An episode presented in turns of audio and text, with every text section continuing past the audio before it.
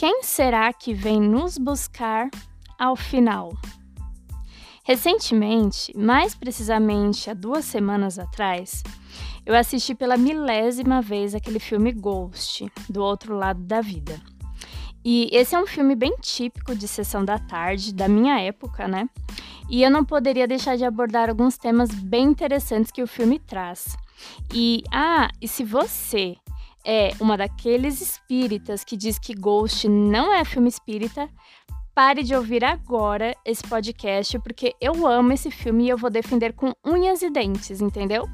Brincadeirinha, gente, mas esse é o meu podcast Espiritismo na Real.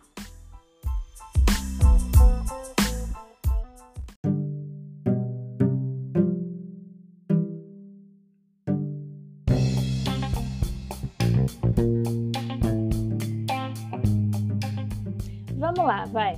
Eu até admito que tem muita coisa extra nesse filme e que quando a gente aprende sobre espiritismo, a gente descobre que muita coisa ali não é possível. Como, por exemplo, o espírito literalmente entrar no corpo da médium. Existe um sensacionalismo ali de algumas cenas, como, por exemplo, os espíritos sombras que vêm buscar quem é do mal, por exemplo. Mas é justamente dessa cena que eu quero falar. As partes que eu mais amo nesse filme é o espírito no trem e essa cena dos espíritos que vêm buscar o falso amigo do Sam, que é o personagem do Patrick Swayze. Então, esse personagem, esse falso amigo, ele mata o, ou, ou melhor, ele planeja o assassinato do amigo dele durante um assalto. E aí, falando especificamente da cena, por que, que eu gosto dessa cena? Porque eu sou sinistra? Ah, talvez. Mas eu acho que eu gosto porque são cenas que fazem a gente pensar bastante. Depois de assistir isso, eu nunca mais consegui ir para uma estação do metrô sem pensar, por exemplo, na quantidade de espíritos que foram empurrados ou se jogaram ali na linha do trem e que talvez ainda hoje estariam vivendo naquele lugar, naquela situação, de não entender que eles que o tempo deles acabou, ou mesmo que no, o tempo deles não tenha acabado, eles tenham sido retirados da vida de uma forma muito brusca, e não aceitar isso prejudica demais na evolução deles, porque eles ficam ali perdendo tempo quando eles poderiam estar evoluindo. E nessa última vez, essas duas semanas atrás que eu assisti esse filme, eu refleti demais porque, sobre quem talvez viria nos buscar ao final da nossa reencarnação, sabe? Você já refletiu sobre isso? Quem está te esperando do outro lado? Amigos queridos que vêm te saudar e dizer bom trabalho, você é um completista, ou talvez inimigos do passado que vêm te cobrar? Em primeiro lugar, eu preciso que aqui todo mundo que esteja escutando não fique aflito ou aflita, ansioso, com medo dessas perguntas. Primeiro, porque a gente nunca vai saber exatamente na a hora que a gente vai partir. E segundo, porque eu não quero gerar nenhum mal-estar em você até esse momento chegar. O que a gente precisa neste momento é refletir e, se necessário, acertar a rota, acertar o nosso rumo, não por medo de quem quer que seja que vem nos buscar, mas por um forte desejo de evoluir e alterar esse nosso rumo, esse nosso caminhar. Gente, é muito importante que a gente repita isso como se fosse um robozinho mesmo. A gente não nasceu para sofrer apesar de ter muita gente insistindo nesse ponto, e muita gente, quando começa a estudar o Espiritismo, insiste ainda mais nesse ponto, nós não nascemos para sofrer, nós nascemos para ser felizes, cada dia mais. E por isso que essa cena ela me fez questionar algo como eu nunca tinha questionado antes, apesar de, como eu falei, ter assistido inúmeras vezes. Então, por exemplo, até que ponto estou sendo feliz? Será que eu estou sendo feliz mesmo? E se eu não estou, o que eu posso fazer para melhorar isso? Porque não é porque eu estou em uma reencarnação que, ah, não, é isso mesmo, eu vou aceitar, eu tenho que sofrer, carregar pedras. Isso não é resignação. Resignação é você, mesmo com esses desafios, com esses problemas, você não reclamar, e seguir as provas, mas não é simplesmente ficar parado, jogado no sofá e ah, que vida, que tédio. Não, não é isso. Isso não é resignação. Então, e outro questionamento que a gente precisa: eu estou fazendo as outras pessoas felizes? E por que que isso é importante, né? Poxa, Vitória, não basta eu ser feliz, eu tenho que fazer os outros serem felizes. Eu sou Deus, eu sou Jesus, eu sou uma espécie de anjo agora. Não, nós não somos anjo e até por isso que estamos aqui. Mas se a gente parar para pensar, fazer os outros felizes é um ponto muito importante para que nós sejamos felizes também. A não ser que você seja um egoísta, uma egoísta de plantão, é muito difícil a gente ser feliz se as outras pessoas que estão ao nosso lado, ao nosso redor, não estão felizes. Sabe? Se, se tem gente passando fome, se tem gente morrendo é, por diversas doenças, enfim.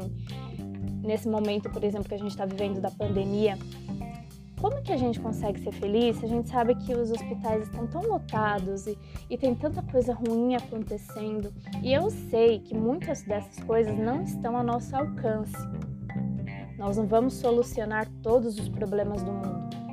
Mas será que a nossa partezinha minúscula, a nossa gotinha no oceano, como diria a Madre Teresa de Calcutá, será que essa parte a gente está fazendo, pelo menos, pelo menos essa, para até mesmo ter essa consciência tranquila de que nós, além de não estarmos praticando o mal, estamos ao menos tentando fazer o bem porque é muito importante essa consciência tranquila até quando chegar esse momento derradeiro.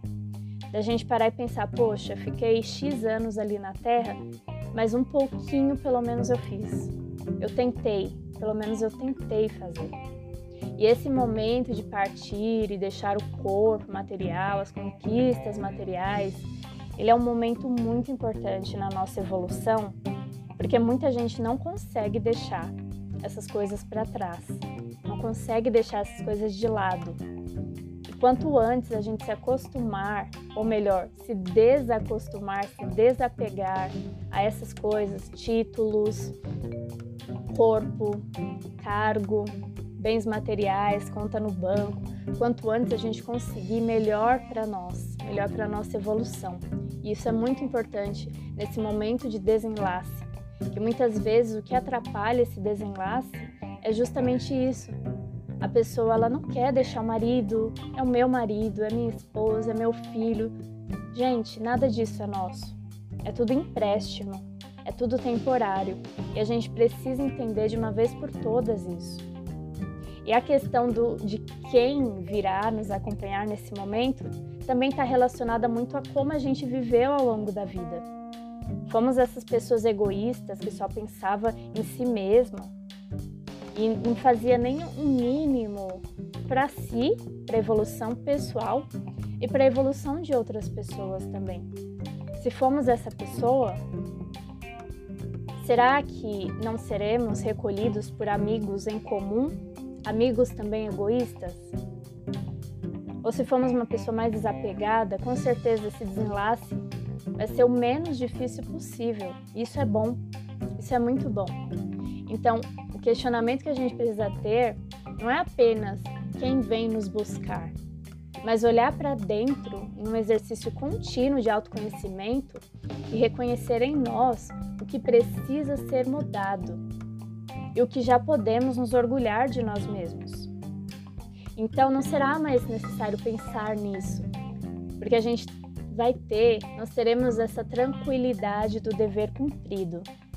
E a tranquilidade do dever cumprido, ela é a melhor recompensa que a gente poderia esperar nesse desenlace.